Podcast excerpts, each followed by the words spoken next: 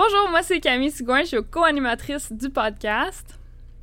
Puis moi, c'est Danielle Roy, puis je suis co-animatrice avec Camille pour le podcast. Merci tout le monde d'avoir connecté. Bienvenue au premier podcast officiel de la FO qui s'appelle Faut qu'on se parle. Dans ce podcast, on a des discussions avec des personnes d'influence et des modèles accessibles de différents milieux de la francophonie ontarienne. Cette première saison est financée par le programme Ottawa Bilingue de l'ACFO Ottawa. Ce programme micro-subvention vient appuyer la communauté dans la création de nouveaux projets de bilinguisme. Aujourd'hui, on a parlé à Sarina Asilas. Elle est venue nous parler de l'immigration francophone en Ontario. Elle nous, a dit des histoires, puis elle nous en a appris. Je savais vraiment pas. Je pense que je, viens de réaliser que je suis vraiment pas éduquée dans le système d'immigration au Canada. Euh, donc, je vais faire plus de lecture, mais elle nous a dit des défis les enjeux, euh, le choc à son système quand elle a déménagé, euh, les raisons pourquoi elle a déménagé. Donc c'est vraiment, ça a vraiment été une, conversation qui m'a inspirée, puis je la trouve vraiment tellement tellement brave. Donc euh, merci, j'ai vraiment hâte de passer la demi-heure avec vous. Donc bon podcast tout le monde.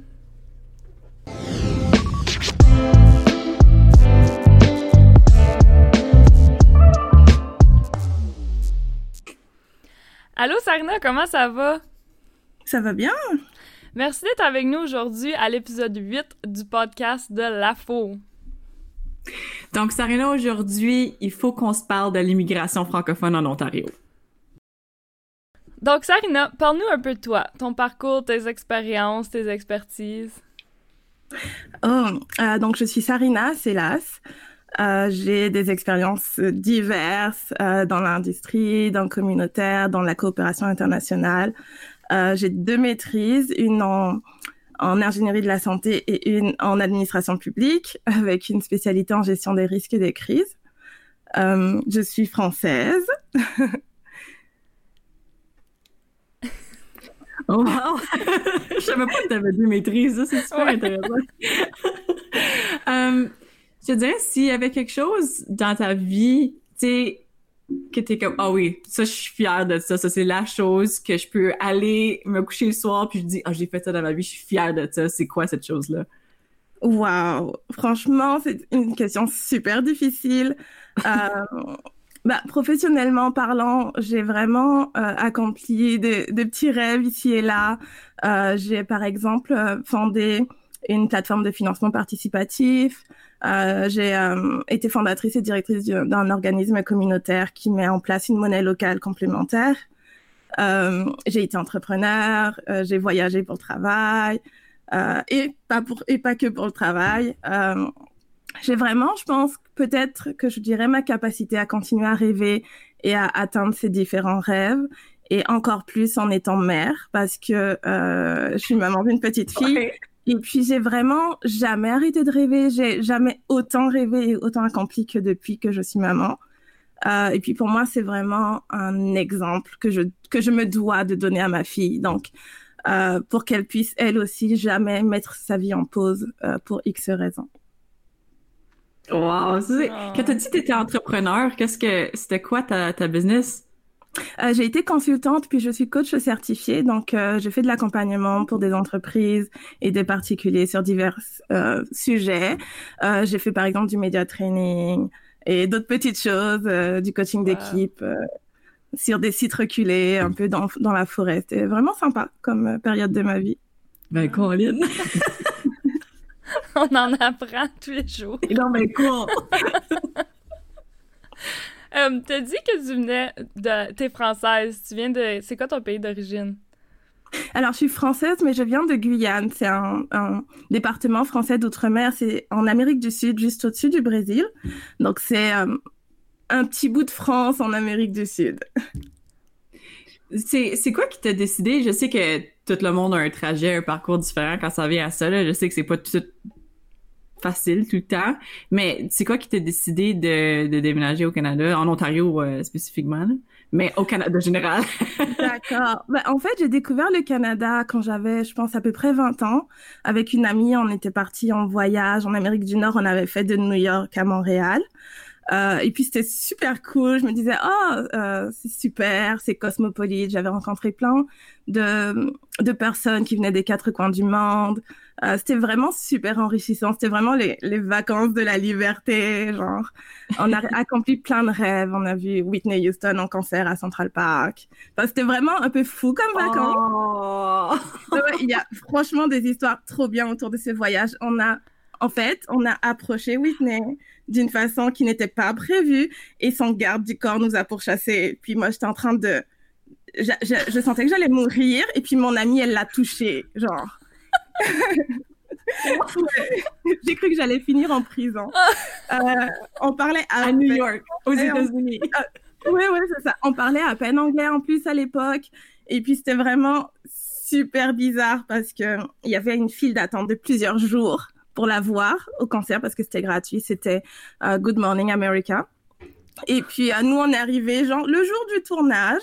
Et puis, on, on, on était surprise de la file d'attente. Il y avait un journaliste qui euh, posait des questions dans la foule. Et je dis à ma copine, on rentre là, maintenant. Moi, je vois Whitney aujourd'hui et on comprend pas si on nous dit de partir. Genre, on parle que français, on comprend pas.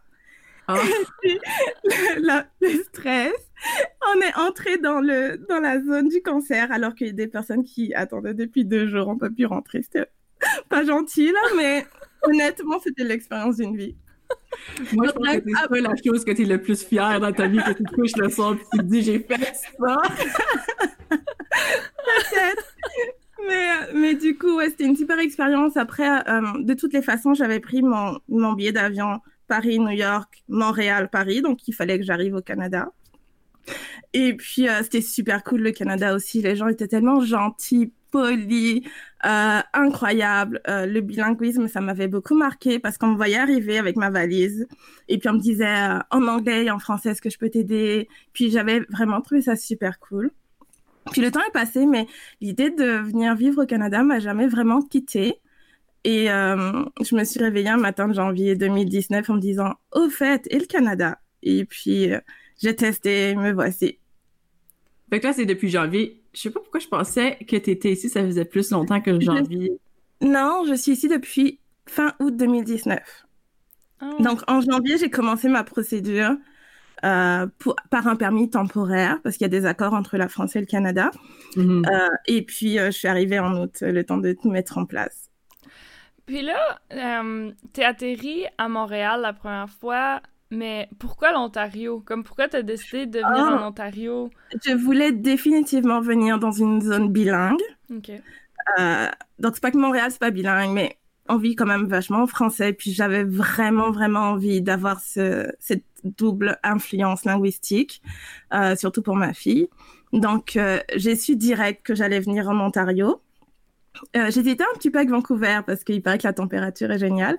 Mais, euh, mais euh, en gros, j'avais Vancouver, euh, Toronto ou euh, Ottawa. Et puis Ottawa avait cette réputation d'être assez tranquille, familiale, super bilingue. donc, je me suis dit que c'est ce qu'il me fallait pour ce moment-là de ma vie. Oh, intéressant, intéressant. Puis, toi, tu dirais à date, avec tout le processus d'immigration, je pense que tu es encore en train de le vivre, je figure. Euh, encore en train de le vivre. en, en, en demande de résidence permanente. Puis c'est quoi les comme c'est quoi les, les, les, gros défis qu'il doit en avoir là, je pourrais juste imaginer. Oh, il y en a tellement. Euh, c'est super difficile à dire. Euh, bah, le processus en lui-même, moi j'ai un des processus, je pense, les plus simples grâce aux accords entre la France et le Canada. Et puis c'est super dur. Euh, tu vis vraiment dans l'incertitude parce que j'ai pu venir avant d'avoir une résidence permanente euh, en permis de travail. Euh, et puis c'est à double tranchant parce que bah, tu es là, tu y accèdes un petit peu plus facilement, on va dire. Faut compter aussi sur la chance parce que c'est un tirage au sort.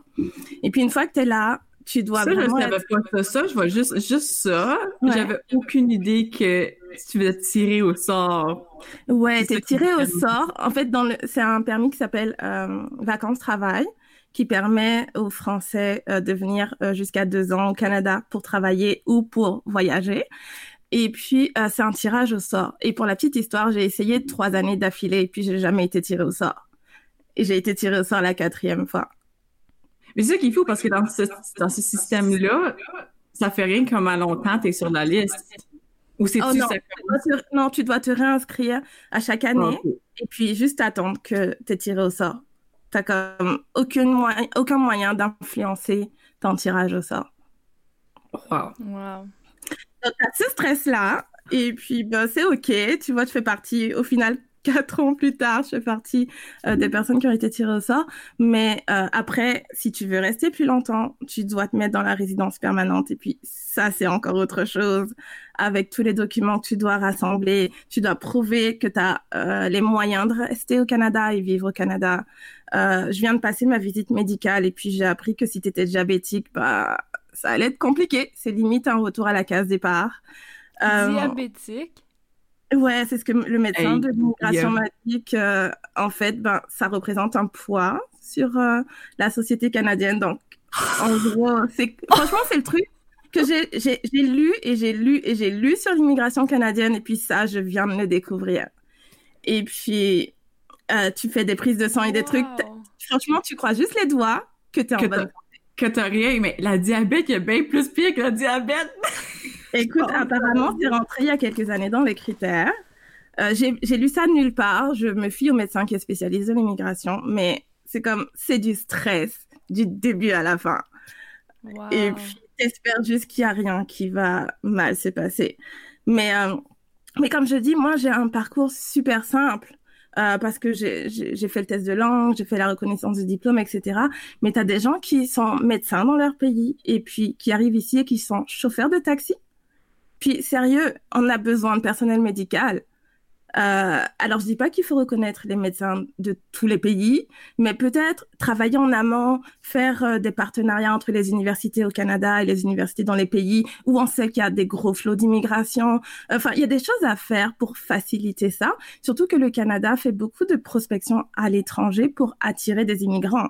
Donc, puisqu'on fait ça, autant le, autant le faire jusqu'au bout et pas aller vendre des, des, choses aux personnes dans des forums ou dans des choses. Et puis quand ils arrivent ici, quand ils arrivent, euh, ben, ils, ils auront jamais en fait les mêmes qualités de vie. Et puis ça, c'est vraiment dommage. Mm-hmm. Ben oui, parce que c'est ça, je pense, comme j'ai souvent été dans des, dans des Uber ou des taxis, puis une conversation avec les conducteurs, puis ils viennent de la Turquie, puis ils disent, ouais, tu sais, je suis euh, euh, chirurgien en Turquie. Puis c'est comme, quoi?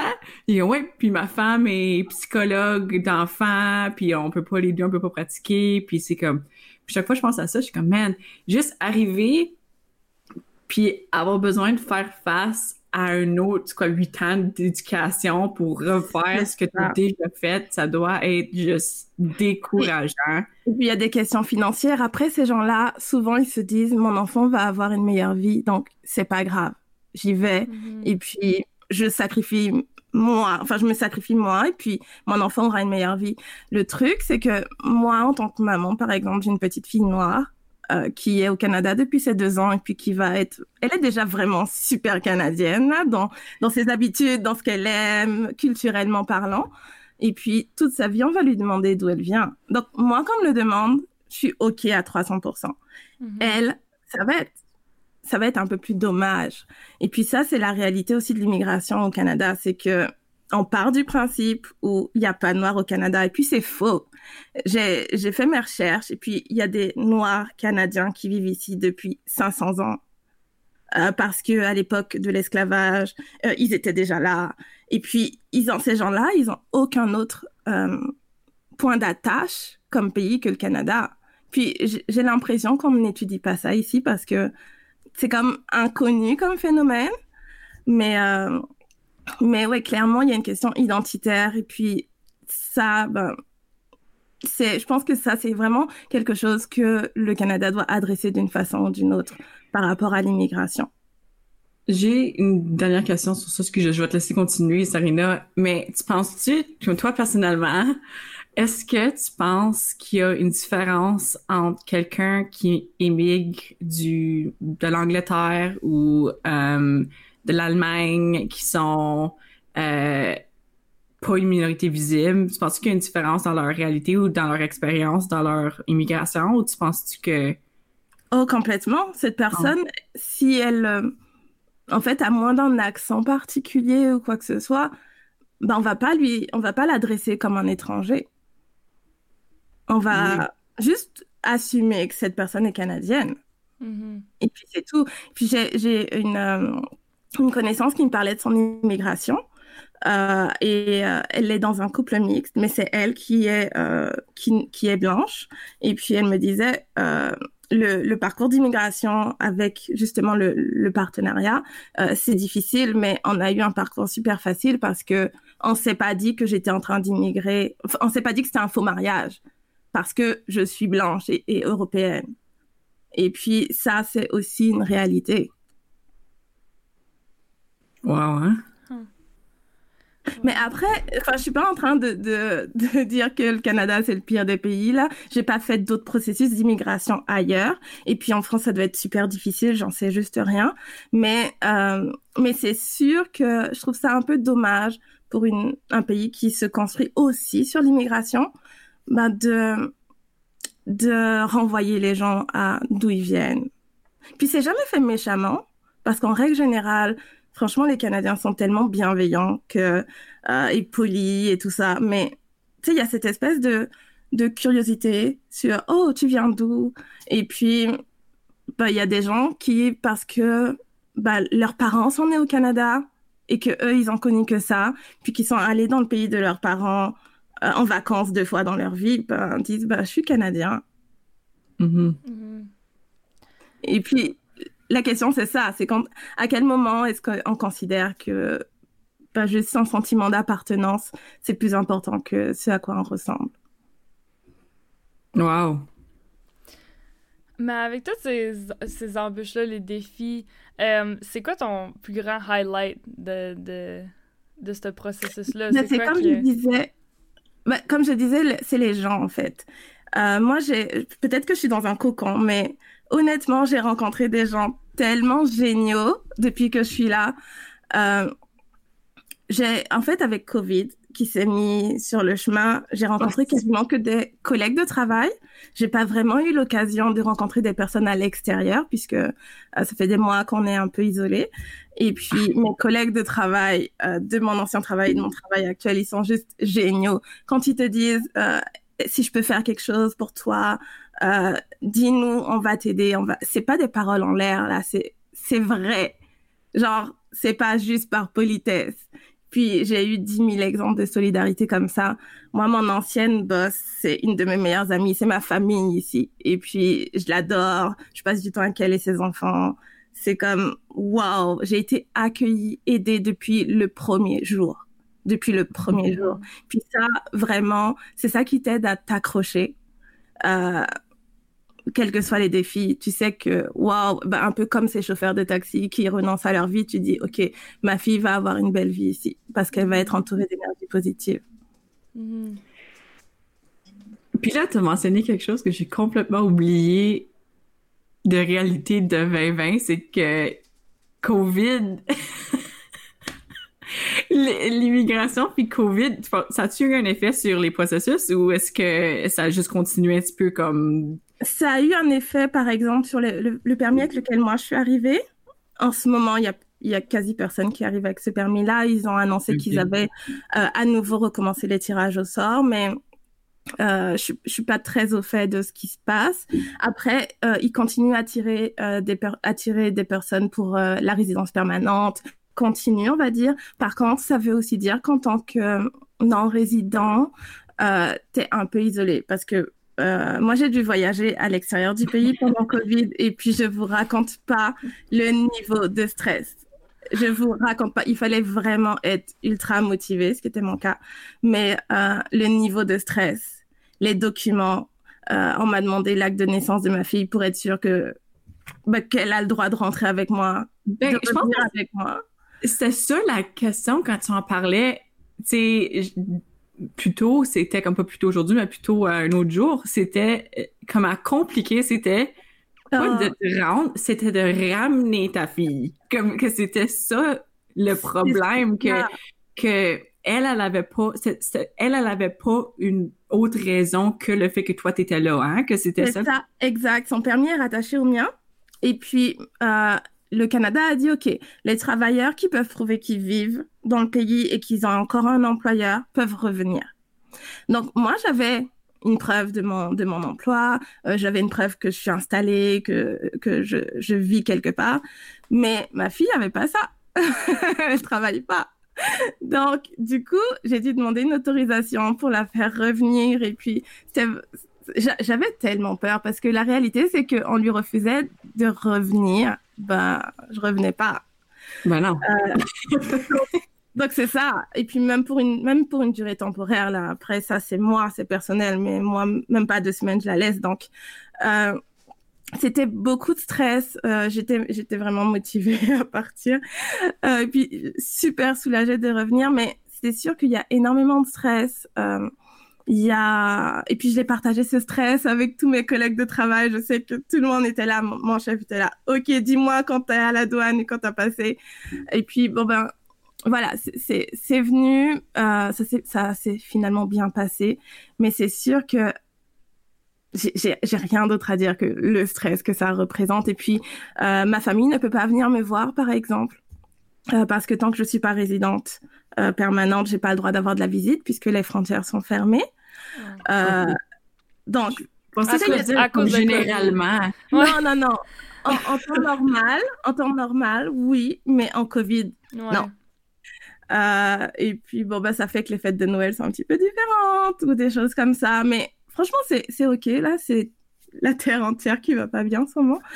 Mais, euh, mais ouais, après, des défis euh, de l'immigration, il y en a d'autres. Il y en a, euh, donc je parlais des diplômes, ça vient aussi avec ben, les ressources financières. Moi, ma première paye au Canada, j'ai pleuré. Genre, vraiment. Je me suis jamais sentie aussi vulnérable. Puis, je savais que j'allais être OK, mais c'était comme, waouh j'ai quitté ma vie, mon niveau de confort, mon niveau professionnel, et puis je recommence à zéro. Puis ça fait partie du jeu. Mais il y a une différence entre le savoir et puis le voir sur le papier.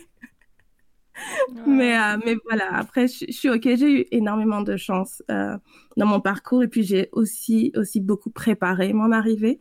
Puis je pense que ça a fait la différence.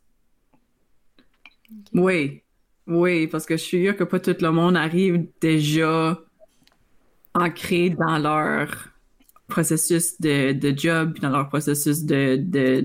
Ça, en fait. La majeure partie des gens, ils sont ingénieurs et puis ils arrivent et ils commencent comme barista. Et puis après, ils cherchent, mais faut que tu acceptes de reprendre à zéro. Oh. Ouais, moi, ce qui me... Comme moi puis Camille, on vient du nord de l'Ontario. Puis on a déménagé à Ottawa pour, ben, pour différentes raisons. Mais moi, c'était pour l'école. Puis je peux même pas m'imaginer l'impact mental, physique, émotionnel, spirituel que c'est de déménager d'un pays à un autre, de changer de continent. Parce que moi, mon premier trois mois à Ottawa, ma santé mentale, c'était c'était pas, pas idéal. Tellement que, moi, mon père, à un moment donné, il a dit, tu as une option de pas retourner, puis d'aller à l'école à Timmins, puis qu'on t'achète un char, puis c'est fini, t'as plus besoin de pleurer. Puis comme moi, j'ai juste décidé de finir mon année, puis là, dans mon deuxième semestre, les choses ont commencé à, à mieux rouler, mais c'était rough, là, mes premiers trois mois, puis ça, c'était juste à 8h30 de chez nous, avec Je pouvais aller visiter n'importe quand je voulais, ma famille, j'avais de la famille à Ottawa, fait que l'impact ça doit avoir... Ben, après, ça, ça dépend pourquoi tu viens. Il y a des gens qui fuient la guerre, qui fuient des conditions de vie qui sont pas idéales et tout ça. Moi, je, je, je, viens d'un pays développé où, tout, où c'est correct, on va dire, euh, où j'aurais pu encore vivre jusqu'à la fin de ma vie. Mais après, dans mon parcours personnel, j'ai déjà dû immigrer une première fois, au sens où je suis française, mais j'ai grandi en Amérique du Sud, puis jusqu'à jusqu'à la fin du secondaire là-bas. Et puis pour aller à l'université, j'ai dû prendre l'avion, 8 heures et demie d'avion, arriver en France métropolitaine, en Europe. Et puis euh, ma mère est, venue avec moi, elle est restée une semaine, le temps de m'acheter un lit, un frigo et des choses comme ça. Et puis elle est partie, et puis j'avais 17 ans. Puis moi, après moi, j'ai genre super bien vécu ça. C'était comme wow, j'ai mes clés, j'ai la, la, vie d'adulte. Là, je vais pouvoir euh, euh, prendre des décisions pour moi et tout ça. Mais ça, c'est moi. Après, ça, c'est déjà un premier processus d'immigration, un peu comme toi qui quittes le Nord pour venir à Ottawa. Donc, euh, il y a eu ça, j'ai appris à vivre comme ça, euh, qui fait que le Canada, ben, c'est OK, c'est une autre, une autre migration. Et puis, en termes de santé mentale, je pense que la différence qu'il y a eu avec ma première immigration, c'est vraiment le fait que là, je suis venue avec ma fille. Je suis arrivée avec un enfant de deux ans et quatre valises. Et puis, dans les quatre valises, il y en avait trois pour elle. et puis, ça, c'est, tu sens le poids des responsabilités sur tes épaules. Parce que là, si ça marche pas, bah, c'est retour à la case départ. Et puis, t'as pas le choix là. Il faut que ça passe parce que bah, il faut qu'elle mange, qu'elle boive, qu'elle soit en bonne santé, en sécurité. Et c'est pour ça que je, reviens sur l'histoire de la première paye. Euh, c'était vraiment horrible pour moi parce que je me suis dit, on était en, octobre, quelque chose comme ça. Et puis je me suis dit, il se passe quoi si j'arrive pas à lui acheter un cadeau de Noël? C'était comme, j'en ai pleuré. Et puis je vous dis ça, j'ai les larmes qui reviennent. Et, euh, ça, là, c'est ça qui a été dur. Parce que le reste, euh, le reste, je sais pas moi, ma profession, tout ça, c'était pas grave. C'était, OK, est-ce que je vais y arriver? Et puis en sentant que j'aurais eu des backups là, mais j'ai appelé ma sœur en France, ma cousine à Londres, et puis j'aurais dit, OK, là, ça va pas. Euh, et puis elles étaient super inquiètes, et puis je, je pleurais, je pleurais, mais j'étais là comme, OK, je sais que ça va aller. Juste maintenant, faut que ça sorte. Parce que maintenant, c'est super dur. Je sais pas ce que je vais faire. Je sais pas quel cadeau de Noël je vais lui acheter. J'étais à fond sur ça et puis on était en octobre et puis les, choses ont été correctes, mais euh, je pense que c'est l'impact de voir les chiffres sur le papier qui m'ont fait mal euh, parce qu'en fait j'ai accepté de travailler quasiment gratuitement. Euh, j'ai travaillé comme une malade. Je compte, je compte pas le nombre d'heures par semaine aux communications euh, dans un dans un organisme. Et puis j'avais un vrai travail là. Et puis euh, j'ai accepté d'être payée euh, quelque chose comme 140 dollars toutes les deux semaines. Je ne sais pas si vous imaginez. Et puis je devais payer le loyer, la garderie, euh, la nourriture, les équipements, tout ça. Oh, euh, 140. Et puis ouais, j'avais vendu ma voiture, donc j'avais de l'argent de côté, mais tu sais, il n'y a rien qui rentre, il y a que des choses qui sortent. Puis la pression, elle est là parce que tu te dis, OK, c'était pour avoir l'expérience canadienne, pour pas justement devenir barista, euh, parce que mm. j'avais besoin d'un travail avec des horaires classiques et j'avais besoin d'un travail dans mon domaine pour, pour pouvoir rebondir. Donc, la paye, c'est une chose, mais le titre et le niveau d'emploi, la catégorie d'emploi, elle était bonne. Elle était au niveau de ce, de ce que je, c'est à quoi je prétendais. Donc, euh, et puis ça, ça, ça m'aide aujourd'hui dans le processus d'immigration d'ailleurs. Mais j'étais pas payée, pas vraiment. Donc, euh, ouais, c'était un coup dur. C'était un sacré coup dur. Donc, après, euh, je suis quelqu'un d'assez résilient. Je sais que je me bats aussi pour montrer à ma fille que bah, tu peux tout faire dans la vie. Tu peux tout faire. Comme il n'y a pas d'obstacle, il n'y a pas de choses improbables ou irréalisables, ça n'existe pas. Tu vas te mhm. battre, tu vas avoir des obstacles, tu vas trouver une autre stratégie et puis tu vas le faire. Tu vas continuer. Puis après ça, c'est ma façon de vivre. C'est c'est comme et puis juste le fait de faire ça, si je peux inspirer quelques personnes, moi j'ai gagné. Moi, ce qui me motive dans la vie, c'est vraiment d'aider les gens à s'épanouir, à, garder leur liberté d'agir, de penser, de rêver, à vraiment euh, dire que je vais pas laisser une condition extérieure, mon environnement, mes finances, euh, mes origines se mettre à travers de mon chemin. Ça c'est ça c'est no way. Ça c'est juste la chose qui me fait me battre encore plus. Donc euh, c'était correct là. C'est quel conseil tu donnerais à, des gens qui veulent passer à travers ce processus-là? Bah, de beaucoup se renseigner, beaucoup lire. Euh, l'immigration canadienne, c'est vraiment, c'est chaque cas euh, a ses particularités. Donc, faut vraiment beaucoup se, se renseigner. Même si tu passes par un avocat en immigration, honnêtement, lis quand même. Lis, renseigne-toi euh, pour pas te faire euh, tomber dans des pièges. Il y a plein de scams, il y a des gens, il y a des, des je sais pas si c'est des entreprises ou ce que c'est, mais qui appellent des gens euh, qui vivent à l'étranger, qui leur disent euh, ouais si tu me donnes tant d'argent, je, je te fais venir au Canada. Et puis il y a des gens qui tombent dans le piège. J'ai lu pas mal d'articles sur ça. Il y a beaucoup d'arnaques. Le gouvernement jamais ne va te téléphoner, jamais. Et puis ça, il faut le savoir. Euh, que si, as, si tu reçois un courrier du gouvernement, ils vont t'écrire dans ta boîte mail pour te dire va regarder dans ton espace sur le site, tu as reçu un message. Genre jamais tu vas recevoir un mail, jamais tu vas recevoir un appel, jamais tu vas recevoir un SMS en direct du gouvernement. Puis il y a des gens, il y a plein de gens qui tombent dans ça. Il y a du monde canadien qui tombe là-dedans. Comme, il y a du monde ici qui, qui Oh, dans ok. ces, ces arnaquages-là. Oh oui, oui. Il y a des gens qui perdent les économies d'une vie comme ça. Donc, vraiment beaucoup se renseigner.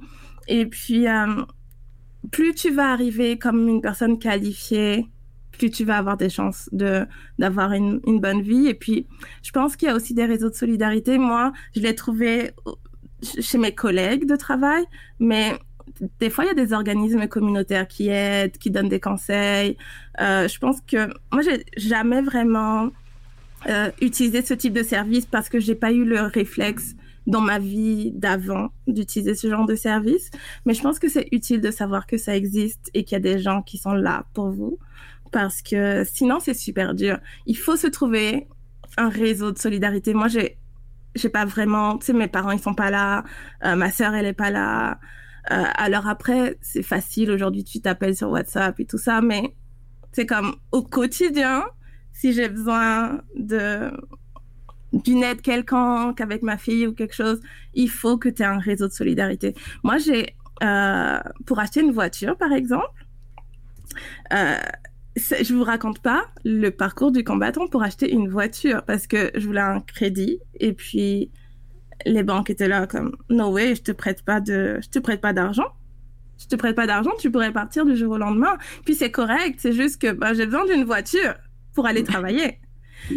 Et euh, on m'a dit, OK, il faut qu'un Canadien te cautionne.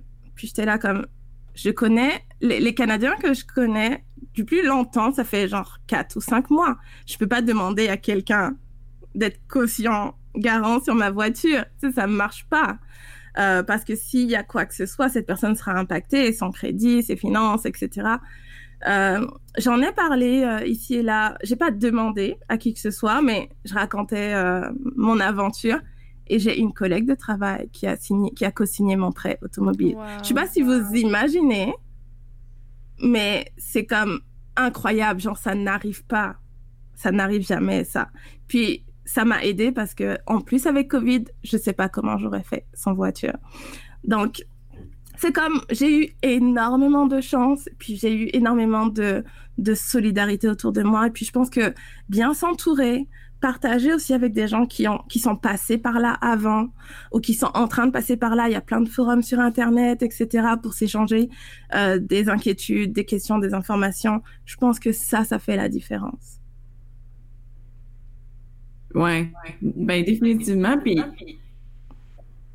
je pense que c'est ces systèmes d'appui-là qui font en sorte que c'est possible. Parce que sinon, si tu ferais ça tout seul, surtout avec quelqu'un qui est dépendant de toi, comme tu sais, moi, je, je sais pas pourquoi, mais dans ma tête, quand je parle à l'immigration, je, je pense toujours à comme chaque individu comme étant comme singulier, mais c'est pas comme ça ça fonctionne. Il y a des enfants, il y a des, des, grands-parents, des parents qui sont peut-être plus âgés, qui sont dépendants. Tu sais, c'est. Je peux même pas imaginer, sérieusement.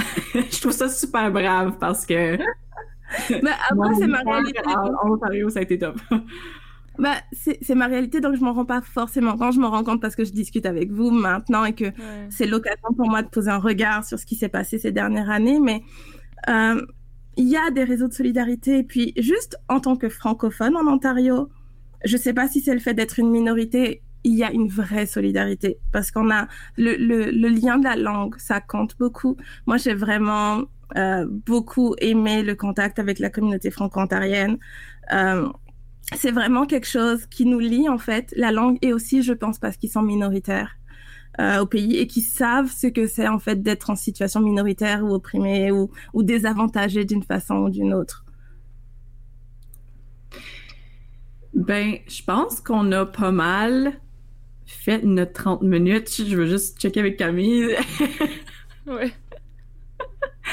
Donc, je veux juste te dire un gros merci, Sarina, euh, sérieusement, d'avoir pris le temps de venir jaser avec nous autres. C'est, c'est vraiment super. Puis, j'en ai appris énormément juste de toi, puis du processus. Donc, un gros merci en tout cas. Merci beaucoup. Merci. Et puis, euh, c'était vraiment un plaisir. Et puis, une belle opportunité de repenser à tout ça.